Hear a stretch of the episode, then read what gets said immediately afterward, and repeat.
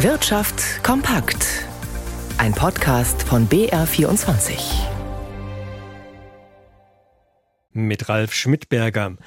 Die Konzernvorstände der obersten deutschen Börsenliga verdienen gut. Allerdings im internationalen Vergleich sind die Chefgehälter in den DAX-Unternehmen relativ bescheiden, wie aus einer Auswertung der Deutschen Schutzvereinigung für Wertpapierbesitz und der Technischen Universität München hervorgeht.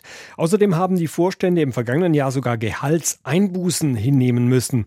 Jörg Marsteiner berichtet. Im Schnitt hat der Mann oder die Frau an der Spitze eines DAX-Konzerns rund 5 Millionen Euro verdient.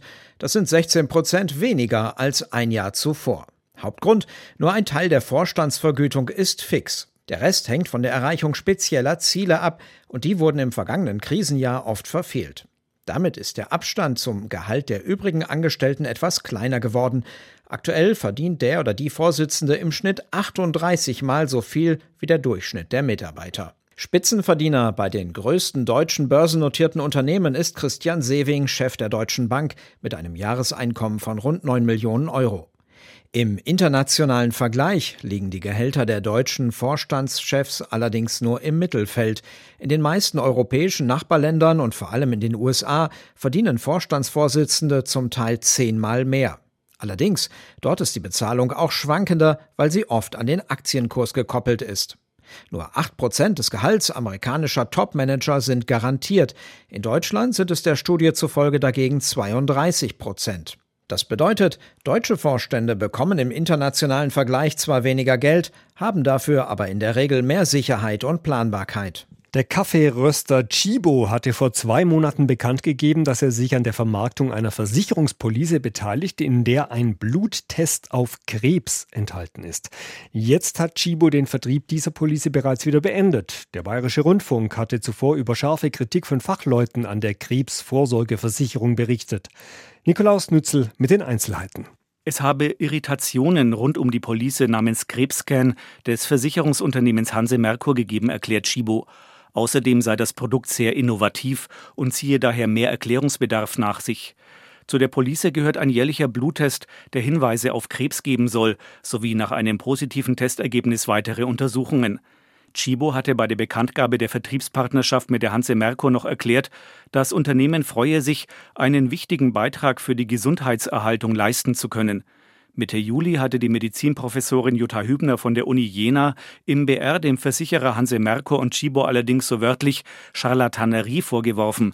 Hübner leitet in der Deutschen Krebsgesellschaft die Arbeitsgemeinschaft Prävention und integrative Onkologie. Sie kritisiert vor allem eine Studie des Uniklinikums Hamburg-Eppendorf, die bei den Informationen zur Versicherungspolice Krebscan eine zentrale Rolle spielt.